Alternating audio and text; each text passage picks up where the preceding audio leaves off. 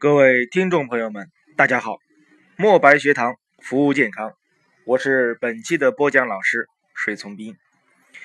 将成人的几种体质讲完之后，咱们接下来的这一个系列就是我们中医的望闻问切四诊法。那么，我们中医的这样一个望闻问切四诊法的话呢，应该是属于中医诊断里面的范畴。当然，什么呀？它也应该是属于整个中医基础理论里面的那样一个内容，啊，都属于什么呀？基础性的学科。好，那么咱们今天的话呢，就来讲一讲望诊。我们对于这个中医四诊望闻问切，它的定义有不同的解释，啊，我们说什么呀？望而知之谓之神，闻而知之谓之圣，问而知之。谓之功，切而知之谓之巧。望闻问切对应的是神圣工巧。那么也就是说，在中医四诊法里面，望诊为先。如果说一个人的望诊出神入化之后，什么呀？我们会觉着什么呀？这个医术非常的神奇。那么就比如说什么呀？你到大街上。是吧？走在路上，别人打眼看了你一眼啊，就知道什么呀？你的这个腰痛啊，或者说什么呀？你有颈椎病，或者什么呀？或者说你有抑郁症，对吧？那么你会感觉什么呀？特别的神奇，对不对啊？我通过眼睛来观察你周身的这样一个表现，从而得知你身体内部脏腑功能是否正常，这是非常神奇的。呃，我们在这个学校学习的这个时候，那么在学习语文的这个时候，我们可能会学过一篇文章，叫做《扁鹊见蔡桓公》啊。那么这篇文章的话呢，说的是这个扁鹊他的这样一个望诊特别的厉害，特别的什么呀精准啊。那么文章的这样一个大体意思的话呢，就是说什么呀？扁鹊有一天到达了齐国，然后什么呀觐见了蔡桓公，然后扁鹊往大这个大堂上一站的这个时候什么呀，我打眼一瞧就看出来这个什么呀蔡桓公有病，然后什么呀直言不讳的指出来啊说什么呀君上呀你有病呀你的病这个时候什么呀在皮肤表面，如果说不加以治疗的话呢这个疾病就会加重啊那么我们说什么呀叫做。医不叩门，道不轻传。没有哪一个医生什么呀，给你敲门，敲完门之后，你一开门，人家说什么呀？你有病，我能治啊！你要不要治？这是肯定是不行的。那么蔡桓公的话什么呀？一听别人说他自己说他什么呀？说他有病。那么刚开始的话呢，他也是什么呀？不是特别的相信，对吧？然后什么呀？蔡桓公就说什么呀？哎，我没病，是吧？你才有病呢，心里这样想的，对不对？然后什么呀？扁鹊一看啊。没自己啥事儿，然后什么呀就走了。那么蔡桓公的话什么呀？事后对他什么呀？左右的侍卫或者侍从说：“啊，医生的话呢，就喜欢治一些无中生有的病，作为自己的这样一个功劳啊。然后什么呀？说自己没病，医生的话呢，喜欢治些没病的东西，是吧？啊，当做自己的功劳。然后的话什么呀？扁鹊什么呀？又过了十天，又来见蔡桓公。那么这个时候什么呀？往堂上一站，打眼一瞧，是吧？”然后就说什么呀？啊，君上呀，你的疾病现在什么呀？已经加重了，不在肌肤表面了，而在什么呀？肌肉之间啊。如果说什么呀，你不加以治疗，那么就会又加重。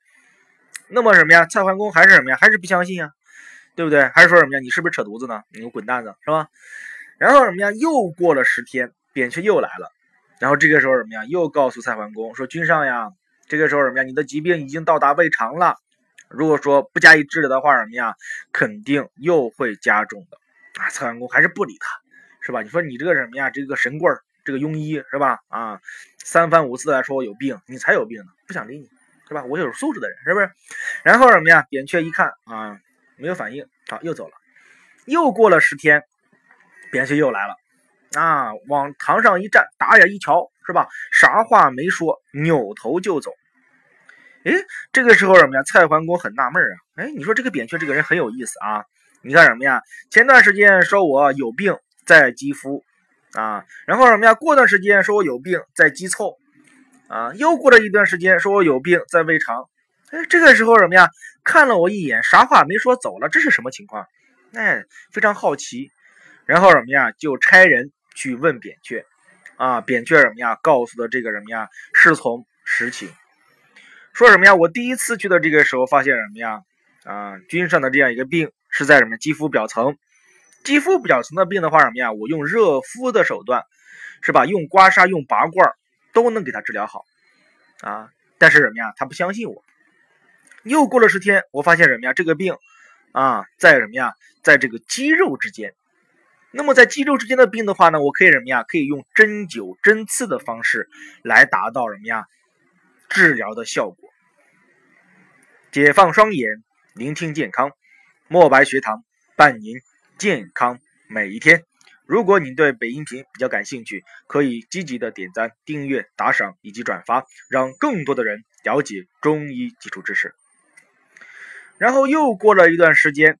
是吧？我发现什么呀？君上的病已经到达胃肠了。那么如果说到达胃肠的话呢，我可以用什么呀？啊，汤药的这样一个方式。哎，君上一吃，那疾病也能够好啊。那么我最近一次去看的话，什么呀？发现啊，君上的病现在已经到达骨髓了。那么骨髓的话，什么呀？是我们司命之所属。啊，是我们用热敷呀、针刺呀、汤药呀无法达到的这样一个地方，啊，就是我的话什么呀，我也没有这样一个方法来治疗，所以说什么呀，我没有说话就走了。那么这个侍从什么呀，就回去告诉了这样一个蔡桓公啊，告诉他这样一个实情啊。那么真的又过了五天，蔡桓公什么呀，感觉自己身体上出现了疼痛啊，然后一想，哎，扁鹊确实是什么呀，确实是发现了我的病。啊，然后什么呀？赶紧叫人去抓扁鹊，啊，没想到什么呀？走到了扁鹊的这样一个住的地方，发现什么呀？扁鹊已经跑了。那么这篇文章的话呢，主要就是说明了我们的这样一个中医大夫他的这样一个望诊的精纯程度、精熟程度，真的是特别的厉害。那么也就是说什么呀？一个好的中医大夫，他是可以通过你的面色。通过你的这样一个什么呀，面部的这样一些颜色的变化，或者什么呀，或者是一些血管呀，或者是一些什么呀脱屑呀。另外的话什么呀，从你的耳朵上面，从什么呀，从手掌上面，从什么呀脚上面，从一个局部就可以看出来你的周身的五脏六腑的功能是否正常啊。所以说什么呀，中医谓之什么呀，望而知之谓之神。通过望而得知你的身体的情况，那么什么呀？是非常神奇的，所以说什么呀？咱们这个系列的话什么呀？就首先来讲一讲我们的望诊。那么我们的望诊的话什么呀？它主要分为两大部分。首先第一个叫做整体望诊，第二个叫做分部望诊。那么这个整体望诊的话呢，主要望的是什么呀？望的是四个方面，叫做神、色、形、态。四个方面，通过什么呀？人的精神，通过什么呀？皮肤的颜色，通过它的这样一个体型，通过它什么呀？它的运动状态，从而得知人体内部到底五脏六腑的功能是否正常。那么，呃，讲完了整体望诊之后，接下来咱们要讲的是分部望诊。那么这个分部望诊的话呢，主要什么呀？从头到脚啊，从头到脚。